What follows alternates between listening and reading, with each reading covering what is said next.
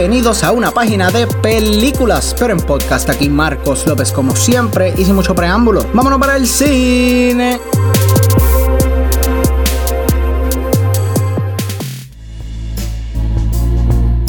Dímelo mi gente que es la que hay, espero que todo el mundo esté chilling. Mira, la clara, hoy vamos a hablar de una película que no es moderna, no es ni tan reciente tampoco. Vamos a estar hablando de Scott Pilgrim vs. The World. Realmente tengo que decirles que esta es una de mis películas favoritas y una de las razones es porque el director me encanta. O sea, Edgar Wright es uno de los mejores directores que está trabajando, es uno de los directores más únicos, con un estilo incomparable. Él también estaba en negociaciones for the longest time para dirigir Ant-Man, pero eventualmente eso se cayó y él empezó a hacer películas originales colaboraciones. Ant-Man no le fue mal, que digamos, obviamente sabemos que hay una primera, una segunda parte, estuvo en los Avengers, todo eso. Pero imagínense lo cool que hubiese sido un Ant-Man dirigido por Edgar Wright. Todo ese estilo que trajo para Baby Driver, que trajo para el Cornetto Trilogy, Shaun of the Dead, A World's End, etcétera. Todo ese juguito, todo eso, toda esa creatividad hubiese caído en Ant-Man y hubiese sido una película bien peculiar. Pero ahora conociendo un poquito más del director y un poquito de mi relación con la película, solo hace falta contestar una preguntita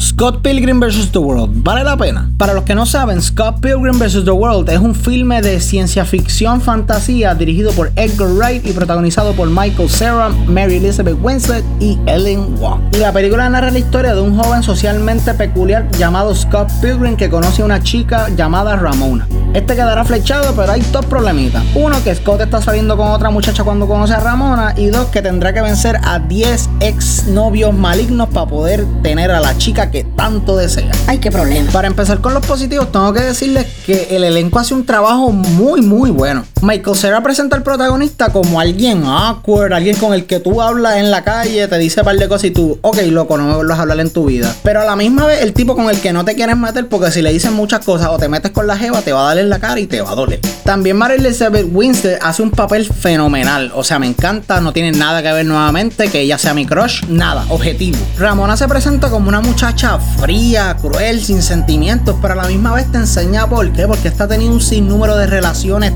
tóxicas, fallidas, que básicamente le han moldeado el carácter de ella a lo que es hoy día, una persona que no expresa sus sentimientos porque tiene miedo a ser lastimada nuevamente, y hay muchas personas así en el mundo. Para terminar con los personajes, quiero decirles que hay muchos personajes secundarios divertidos, interesantes, no tengo tiempo para mencionarlos a todos, pero algunos de estos son los de la banda, que Sex Bobom, si la banda fuese real, tendría todos sus discos, lo seguiría toda su merch, fan número uno. Y no me olvido de los exes que fueron bien creativos, la gran mayoría fueron bien creativos, bien interesantes, pero los más que sobresalen para mí es uno que eres vegano y automáticamente porque eres vegano tienes superpoderes. Pablito me estaba intentando decir algo, ahora lo entiendo, Pablo, gracias.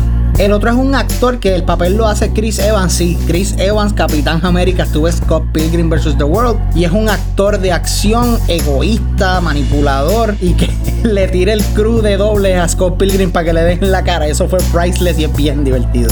Y no se crean que Capitán América es el único del MCU que está en esta película. En esta película también está Captain Marvel como Envy. Veanle, esa es la novia del vegano. Me hubiese gustado que lo usaran un poquito más, la clara, pero está bien, es el visual. Pero sin duda alguna lo mejor que tiene la película es su estilo visual y la música que usa. Porque hasta en el intro el logo de Universal sale con la musiquita de Universal Theme, pero 8-bit. Y eso yo la primera vez que lo vi yo hice, oh diablo, eso es bien freaking cool, qué duro. También si eres un gamer le vas a sacar mucho más a la película porque la película hace homenaje a muchos juegos, tiene mucho easter egg, mucho talk, así que geeky. Y eso es bien cool porque la película sabe cuál es su audiencia y no intenta ocultarse. Mira, somos una película hecha para Neldo y en Hablaremos. Y ahora para los negativos, porque Scott Pilgrim no es una película perfecta, no importa cuánto me guste, cuántas veces la haya visto. Amo la película, pero no pienso que es una película perfecta. Uno de los negativos es que una de las exes, Roxy, ella no pinta un papel muy importante en la película que digamos, y te la setean como esta persona que tienes que tenerle miedo, que puede aparecer en cualquier momento. Y tienen una pelea entretenida, entre comillas, pero comparada con las demás peleas de los exes, es la más aburrida y no pinta nada y le ganan de una manera tan estúpida. Es funny, pero no aporta nada. También pienso que le debieron haber dado un poquito más de desarrollo a la primera novia de Scott, Nice Chow, porque esta pinta un papel bien crucial en la historia. Esta es como que la que está despechada porque piensa que Ramona le quitó el novio, pero realmente solamente la conocemos superficialmente, no la vemos como que la conocemos como personaje, no pasamos mucho tiempo con ella y siento que para que la película diera como que hit hard como se supone que diera, debieron haber hecho un poquito más con ella. Pero en resumen, mi gente, Scott Pilgrim vs. The World es una película magnífica. No he ocultado aquí en ningún momento que amo esta película. Sí, tiene sus detallitos, pero overall es una experiencia magnífica. Si eres un gamer, te gusta así el pop culture, te gustan las cosas geek, no puedo enfatizar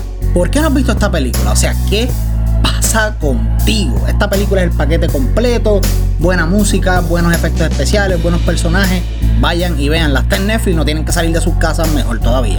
Y por estas razones y más, le damos una B más a Scott Pilgrim vs. The World.